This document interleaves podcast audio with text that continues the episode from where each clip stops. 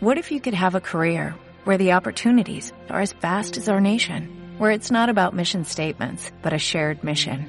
At U.S. Customs and Border Protection, we go beyond to protect more than borders, from ship to shore, air to ground, cities to local communities. CBP agents and officers are keeping people safe. Join U.S. Customs and Border Protection and go beyond for something far greater than yourself. Learn more at cbp.gov/careers. 7 de la tarde. Hora Sur con Carmen Rodríguez Garzón. ¿Qué tal? Muy buenas tardes. Avanzamos a esta hora algunas de las noticias más destacadas que nos deja este miércoles 21 de febrero con dos incendios ocurridos en las últimas horas en Andalucía. En Sevilla, tras un fuego declarado en una casa en pleno centro, los bomberos han hallado el cuerpo sin vida de una anciana. En Córdoba, nueve personas han resultado heridas, entre ellas cuatro policías también en el incendio de una vivienda. Y se encuentra además en estado crítico un trabajador que ha sufrido graves quemaduras por la explosión hoy de un silo de aceite en una fábrica de Guillena en Sevilla. Salvamento Marítimo también ha evacuado en helicóptero a un inmigrante con síntomas de hipotermia que viajaba junto a otras 54 personas en una patera rescatada en el mar de Alborán. La crónica política en Andalucía viene marcada hoy por la petición que ha realizado formalmente la Junta al Ministerio de Hacienda para que le permita financiarse a través de los mercados y no mediante el FLA, el Fondo de Liquidez Autonómica, que es el mecanismo de crédito que puso en marcha el Gobierno cuando los bancos en plena crisis cerraron el grifo financiero. El Ejecutivo Autonómico reconoce el valor del FLA, pero también recuerda los altos intereses que ha tenido que pagar por esos préstamos. Les informaremos también de la reunión que mantienen PP y Ciudadanos en el Congreso para abordar la reforma electoral y de la que está informando ahora el portavoz de la formación naranja, Juan Carlos Girauta. De momento, los de Rivera solo han recabado el apoyo de Podemos a su iniciativa. Por cierto, que vamos a hablar también de una propuesta en ese sentido que han elaborado un grupo de matemáticos en la Universidad de Granada. Nos ocuparemos también a partir de las 8 en hora sur, un día más de la seguridad en el de Gibraltar, después de que Junta y PP se hayan culpado mutuamente del incremento del narcotráfico en la zona. El alcalde de la línea ha pedido que no se use este asunto como arma arrojadiza y que se eviten las declaraciones beligerantes. Hoy en el hospital de la localidad de la línea se ha vuelto a producir un nuevo episodio violento después de que un hombre haya golpeado brutalmente a una auxiliar que iba a atenderle. Y de cara a la huelga feminista del 8 de marzo, la presidenta de la Junta ha anunciado hoy que se va a sumar a los paros que se han convocado para ese día. La ministra de Agricultura sugiere, por su parte, una huelga a la japonesa, es decir, con más horas de trabajo, mientras que los populares han incluido en su argumentario interno que se trata de una acción promovida por la élite feminista. El líder del PSOE acaba de cargar contra el PP por este motivo. Por cierto, que Pedro Sánchez acudirá el próximo 28 de febrero a los actos institucionales que se van a celebrar con motivo del Día de Andalucía. Acudirá tanto al Parlamento andaluz como al Teatro de la Maestranza de Sevilla. Se quedan ahora con Milenio en Radio Andalucía Información, en Canal Sur Radio Tiempo para el Deporte. Comienza ya el pelotazo, son las 7 y 3 minutos. Igualdad. Respeto. Libertad. Dignidad. Hay valores a los que no podemos renunciar. Tú eres única. No aceptamos la violencia. Canal Sur contra la violencia machista. A fondo. Milenio con Primi Sanz.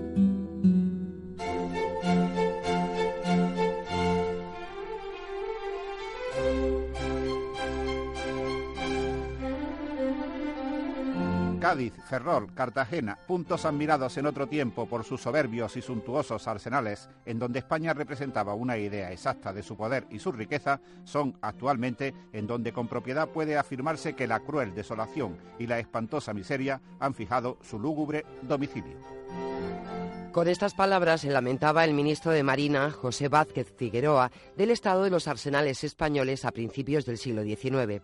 Vázquez Figueroa ocupó la cartera de Marina en varias ocasiones, en la isla de León con la Junta Central Suprema y durante el reinado de Fernando VII en 1812 y en 1816, aunque los encontronazos con el rey lo llevaron al exilio. Fue durante el reinado del rey Felón cuando acabó para siempre el sueño de hacer de la Marina española la mejor del mundo. Se perdió la oportunidad de, a través de la construcción de barcos, incorporarse a la revolución industrial.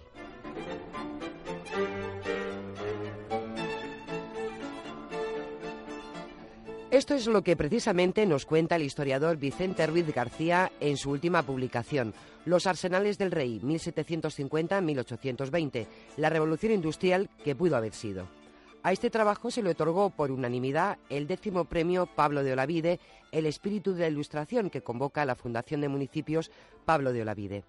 No es el primer premio que se le otorga a este investigador, profesor de Historia del Instituto de Enseñanza Secundaria Gil de Zapico en Torre Gil, en Jaén. Es también profesor tutor de la Universidad Nacional de Educación a Distancia. Entre otros galardones, el cronista Cazabán, el premio Juan Antonio Cebrián, premio Iberoamericano del Mar a las Cortes de Cádiz o el premio historiador Jesús de Aro, Fundación Foro Jovellanos del Principado de Asturias.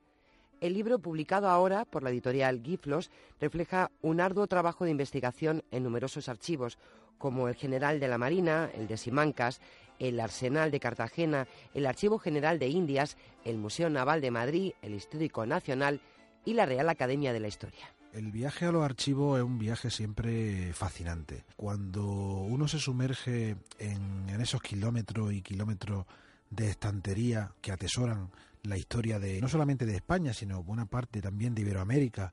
Y uno marcha a Simancas o al Viso del Marqués, que lo tenemos cerquita, o por ejemplo va al archivo de India de Sevilla, pues de alguna manera uno lo que hace es ser un poco un detective de la historia. Y entonces, bueno, pues el papel de los historiadores está ahí, en, ir descubriendo algunos episodios con cierta incógnita que no están desvelados todavía y que hoy día, bueno, pues afortunadamente gracias a premios como el Pablo de Olavide y gracias también a editoriales como Glifos, pues sin duda puede llegar a todo el mundo. Las mil historias del milenio.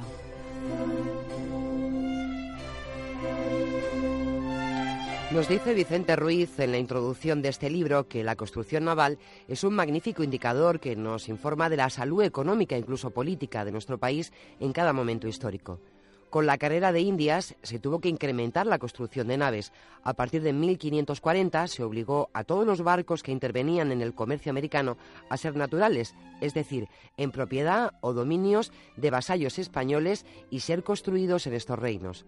La propia incapacidad de la industria obligó a flexibilizar esta norma. Otro intento en 1720, con el proyecto para galeones y flotas del Perú y Nueva España, en el que otra vez se prohibía la presencia de navíos fabricados en el extranjero. Tampoco funcionó. Tuvo que llegar el siglo XVIII y un ministro como José Patiño, en el reinado de Felipe V, para que podamos comenzar a hablar de un auténtico proyecto de construcción naval. Entre mediados del siglo XVIII y primeras décadas del siglo XIX es el periodo donde se fabricaron las naves que protegieron el comercio americano, páginas brillantes y también trágicas de nuestra historia naval, coincidiendo todo ello con la Ilustración. Es el tiempo de la Revolución Industrial, por lo menos un precedente, como nos cuenta Vicente Ruiz. Lo que pretende pues, es descubrir esos astilleros, esos arsenales, esos complejos fabriles en plena ilustración que de alguna manera simbolizaron una etapa de progreso que pudo iniciar una revolución industrial que siempre se ha subrayado que había fracasado en España y que sin embargo tiene un precedente ahí un tanto olvidado como el de los arsenales del rey. Y resulta que en España, en los arsenales de, Cartagena, en los arsenales de, Cádiz, de Ferrol o, de La Habana, bueno, pues nos encontramos elementos como la propia máquina de vapor. Pues resulta que llega a España a los arsenales y aquí también se modifica y se perfecciona por personajes tan importantes como Julián Sánchez Bord o el propio Jorge Juan de Santa Cilia. Eh, luego también nos encontramos cantidad de inventos que aparecen en estos arsenales para un montón de cosas, para desaguar los diques, desalinizadores de agua para las grandes travesías y, por último, bueno, pues nos encontramos un elemento clave. Ese elemento clave es la cantidad de obreros al servicio de estos arsenales, la diversificación del trabajo, la especialización en las tareas. En la maestranza de los arsenales, pues nos encontramos desde peones de maestranza, carpinteros de ribela, carafates, y sin olvidarnos, por supuesto, de los ingenieros y constructores. Hablamos de miles miles de trabajadores en, distintos, en distintas fases de, la producción y también en distintas condiciones laborales. Así que todos esos factores que acabo de señalar pues coinciden con las fábricas británicas de la primera revolución industrial. Por eso digo que aquí en España hubo una revolución industrial, o al menos hubo un intento de revolución industrial, de un país que intentó ser moderno y no lo consiguió. A este nuevo libro de Vicente Ruiz, Los Arsenales del Rey, vamos a acercarnos a numerosos detalles de la creación de los astilleros modernos o la diferencia entre astillero y arsenal. Básicamente un astillero es un lugar donde se, construyen barcos. Pues durante el siglo XVIII había mucho en España Pero el, término arsenal engloba algo mucho más grande. Eh, todo arsenal contaba con un astillero, lógicamente, para poder fabricar y construir barcos. Pero también un arsenal eh, contiene un carenero para poder carenar los barcos. Contiene unos diques de carena. Las obras de carena son aquellas obras de reparación de los cascos de los buques. Y eso había que hacerlo pues cada cierto tiempo. Y también un arsenal contaba, bueno, pues con toda una serie de instalaciones en donde había hospitales, en donde había presidio, en donde había salas de guarnicionería. Eh, además, había una serie de, de, regimientos de marina e incluso a veces del ejército para proteger ese gran complejo industrial. Por tanto, un arsenal es un complejo mucho más grande que lo que era un propio astillero. Arsenales hubo esencialmente tres en el siglo XVIII, La Carraca, El Ferrol y Cartagena, a los que podríamos sumar La Habana y Mahón, que también gozaron de este título. Hubo hasta doce astilleros, siendo el de mayor tradición el de Guarnizo, en Cantabria. La incipiente revolución industrial, que ya se apreciaba en los astilleros, facilitó sobre todo la reparación de los buques, una actividad que, como acabamos de escuchar, era conocida como carenado. Eh, la obra de Carena generalmente, bueno, como ya he dicho antes, eh, consistía en reparar los costados de los cascos de madera de los buques y por tanto es una tarea bastante difícil, ¿no? Imagínate una, un barco, un navío de línea, por ejemplo, que tuviera una eslora de, de 60 o 70 metros y que, bueno, había que carenarlo en seco, lógicamente, y por tanto pues había que llevarlo a una playa, había que volcarlo de un costado, posteriormente otro costado, o bien eh, se podía hacer en, en el propio puerto, en un fondeadero, en donde se pudiera descubrir una parte y la otra parte, mientras tanto, descansaría encima de una chata que era un, barco típico de, de, los, de, los, puertos y de los arsenales para poder sostener el peso del buque. Eso evidentemente provocaba unos terribles quebrantos en la estructura del, del, bajel y eso, bueno, pues lógicamente eh, encarecía la obra de carena porque tenía que hacerse mucho más a menudo e incluso podía acabar con la, la vida útil de, de un navío. El arsenal de la Carraca fue el primero de los astilleros modernos que se proyectaron al servicio de la Real Armada bajo los auspicios de José Patiño. El proyecto se le confía a Ignacio Sala por orden de Fernando VI. La Carraca se sitúa entre la isla de León y Puerto Real, en un lugar donde había un barco naufragado tipo Carraca. Allí, en la Carraca, se votaron entre 1729 y 1791 siete navíos de línea, 17 fragatas, además de numerosas embarcaciones menores como corbetas, urcas, bombardas o lanchas cañoneras, empleando la tecnología más avanzada de la época. Milenio.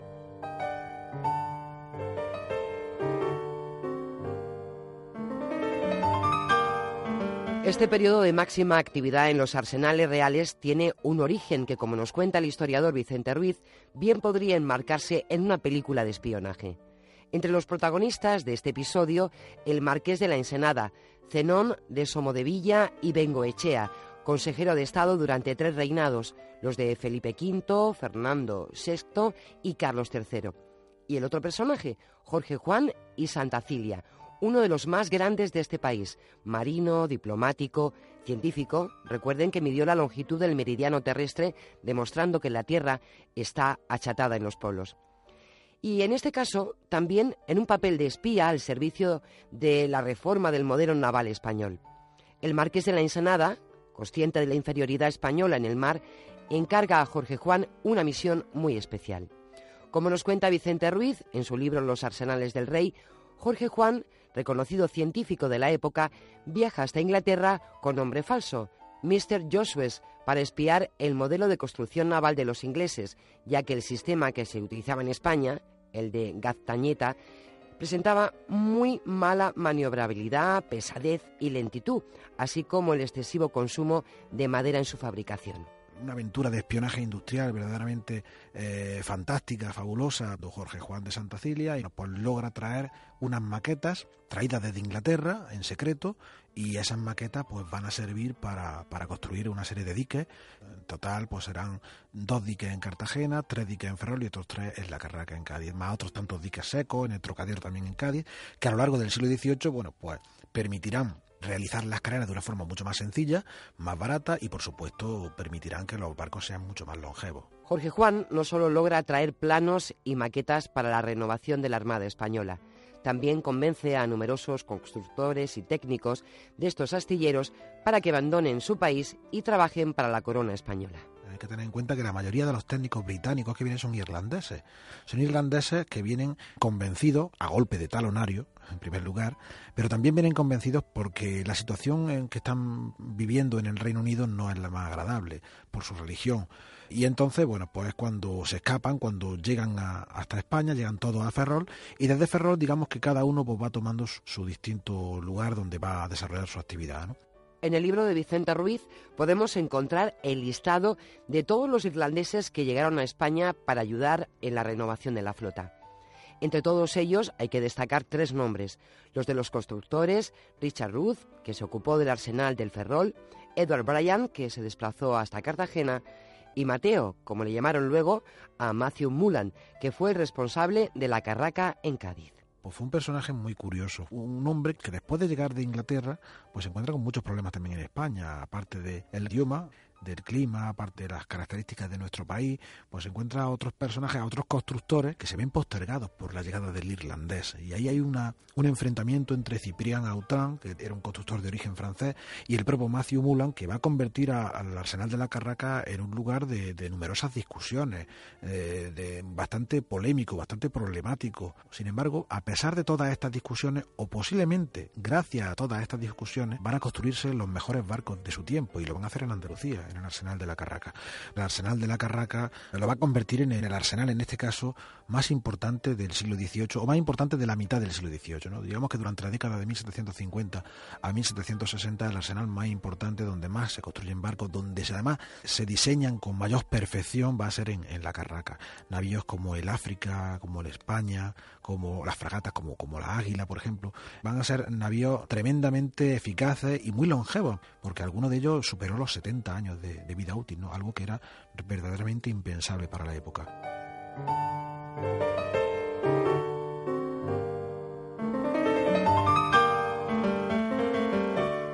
Nos cuenta Vicente Ruiz en este nuevo libro, Los Arsenales del Rey, la revolución industrial que pudo haber sido, numerosos detalles sobre cómo fue desarrollándose la construcción naval en España durante el periodo de la Ilustración, cómo se introdujeron nuevos inventos como la sierra hidráulica o cómo se organizaron los miles de hombres que trabajaron en los arsenales o distribuyeron las regiones madereras para aportar la materia prima fundamental.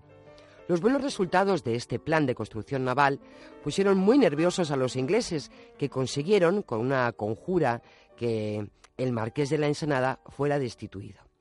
Buena culpa de aquello lo tuvo el embajador británico en España, que era Benjamin King, que afirmó que los grandes proyectos sobre la Marina se habían desvanecido. Dijo muy ufano que ya no se construirían más barcos en España. Pero quedaban muchas cosas por hacer, sobre todo para el constructor Matthew Mulan, cumplir un sueño. Posteriormente Mulan tendrá un sueño, un gran sueño que no, no podrá cumplir en España, que será el de construir un magnífico navío de tres puentes, algo que no puede conseguir en la Carraca, pero que puede ser que pueda cumplir su sueño en otro lugar. Milenio, con Primi Sanz.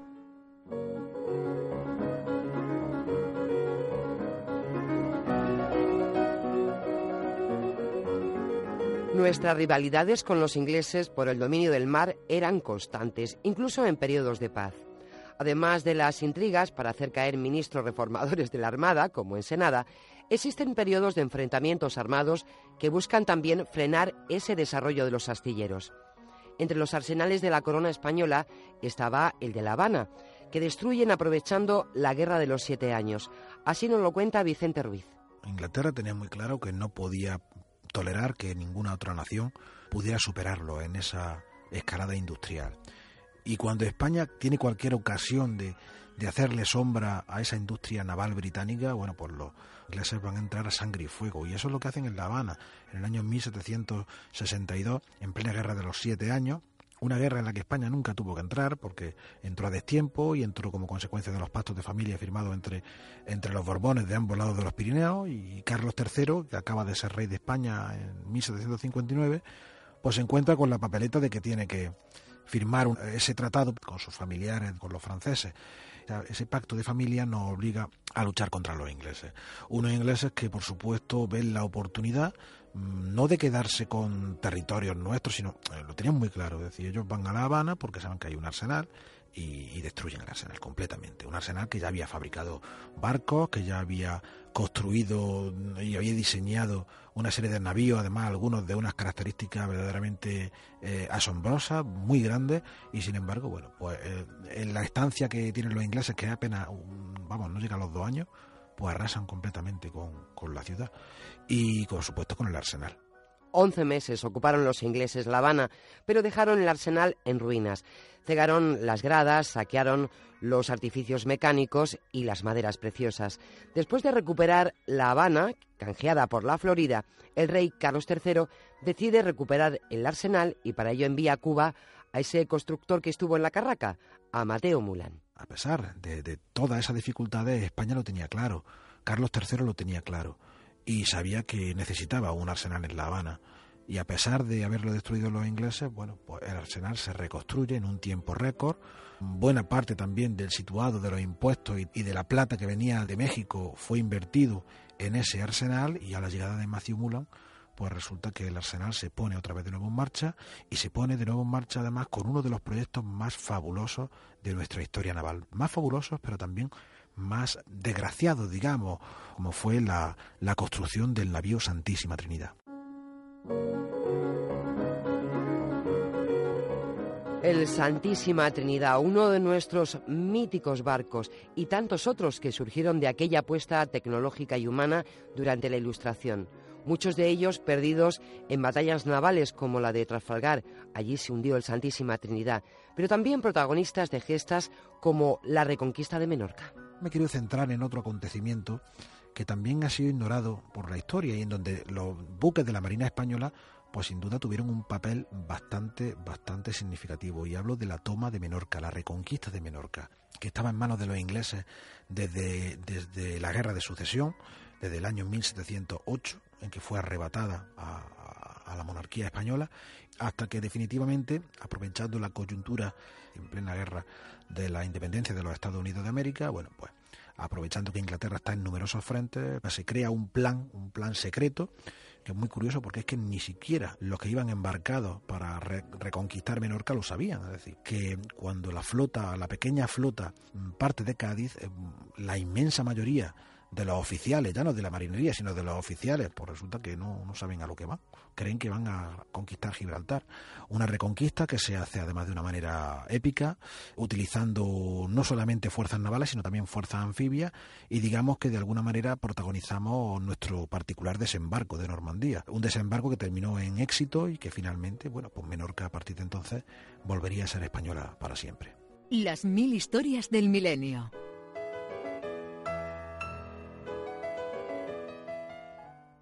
Luces y sombras de esta historia apasionante entre 1750 y 1820, periodo en el que el historiador Vicente Ruiz García sitúa el mayor proyecto de España para conseguir una armada moderna y competitiva.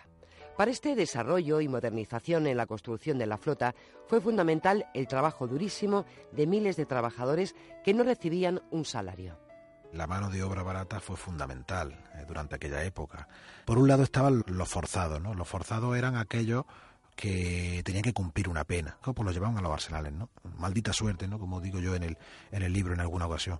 Yo señalo incluso cuáles son los delitos por los que han sido acusados y por los que están en los arsenales, unos delitos que he entresacado literalmente de los propios libros de forzados y de esclavos del arsenal de Cartagena. Y dentro de los arsenales además también nos encontramos con los vagos y malentretenidos, que eran aquellos que estaban sin trabajar por las calles, por las tabernas, bueno, pues periódicamente se hacía una leva forzosa y, y nada, a los arsenales. Aparte de todo esto nos encontramos a los esclavos, esclavos generalmente que si era de arsenales peninsulares, bueno, pues eran esclavos generalmente moros, desde las capturas presos en, las campañas contra Argel, contra Túnez, contra Marruecos, todos esos esclavos tienen un color de piel distinto al, que tienen en, en, el arsenal de La Habana, ya que la mayoría de aquellos esclavos son, son de color, son negros. También hay que subrayar que la proliferación de, de esclavos de color que aparece sobre todo a partir de la llegada de los ingleses a, La Habana. El, el número de esclavos se multiplica de una manera exorbitante. Esta enorme tropa de desgraciados hizo posible el desarrollo de los arsenales. El profesor Vicente Ruiz describe con todo detalle en su libro a qué se dedicaban todos estos presos pues, podían, podían hacer distintos tipos de trabajos, ¿no? Desde coser velas eh, hasta limpiar eh, con agua las gradas de los, de los astilleros y sobre todo, bueno, pues el más terrible de todos que eran las bombas de achique las bombas de achique, que eran unas bombas manuales con las que había que sacar el agua de los diques. Esos diques de carena que se han construido en, los arsenales peninsulares, en La Carraca, en Ferrol o en, o en Cartagena, en donde a base de, de, darle al manubrio, pues resulta que, bueno, pues hay que achicar el agua con manivela, con palanca, y eso evidentemente era un trabajo verdaderamente infame, un trabajo eh, muy duro, un trabajo terrible, hasta el punto de que, bueno, los condenados, bueno, más de 10 años, no, no, no se pensaba que nadie lograra escapar de aquellos arsenales con vida, ¿no? Por esos trabajos forzados. Que afortunadamente, cuando llega la máquina de vapor a los arsenales, esos trabajos van a reducirse, van a ser menos intensos. ¿Por qué?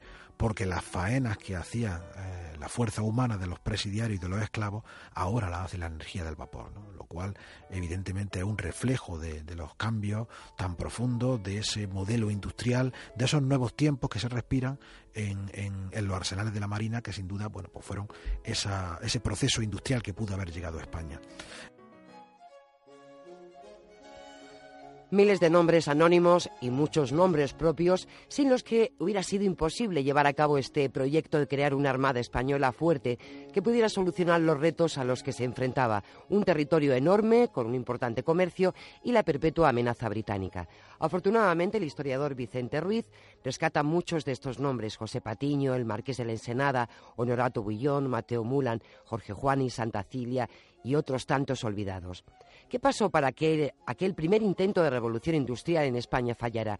¿Qué pudo haber sido y no fue?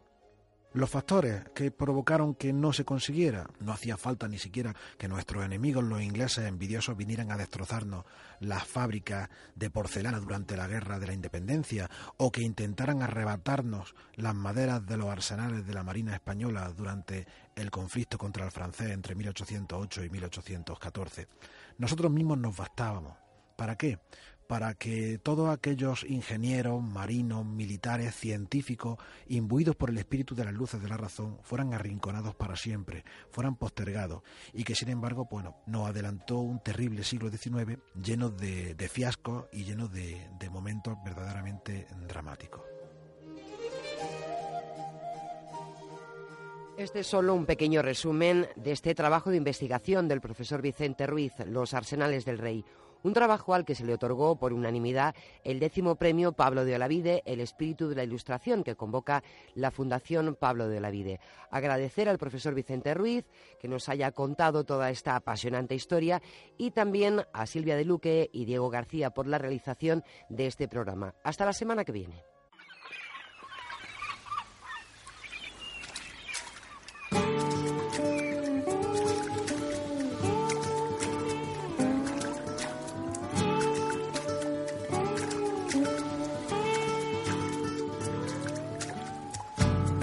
Toros y chumberas, yo me sé una carretera que da los mares del sur.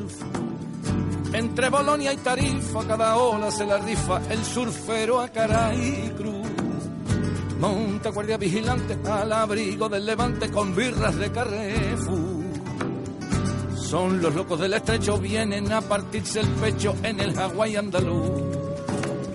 Pero las hormigoneras, delirio de los horteras, pan de la especulación van comprando concejales, alcalduchos y vocales caen en la tentación. Me cambió la ley de costa y ya me coloco a posta en la orillita del salón. Y si no me sale el juego, lo mismo le meto fuego al mismísimo Nerón. Y pa' que vengan los rubios, sin escrúpulos ni estudios, a blanquear los dineros para matar el paraíso, para llenar esto de pisos, no hay que ser más que un ratero.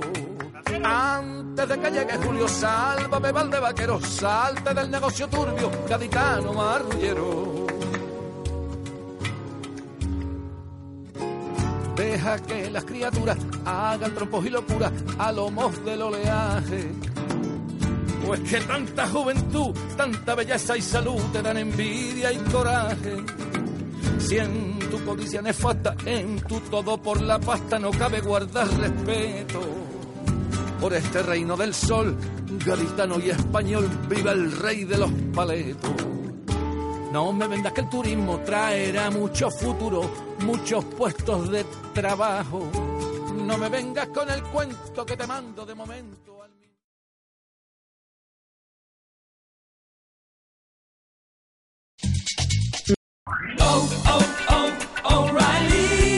¿Necesitas ayuda? En O'Reilly Auto Parts te ayudamos. ¿Necesitas algún consejo? Te aconsejamos. Nuestros profesionales en autopartes están siempre disponibles para ayudarte a encontrar lo que necesites. Excelente servicio al cliente es solo una de las ventajas que ofrece O'Reilly Auto Parts. Los profesionales en autopartes. Oh, oh, oh.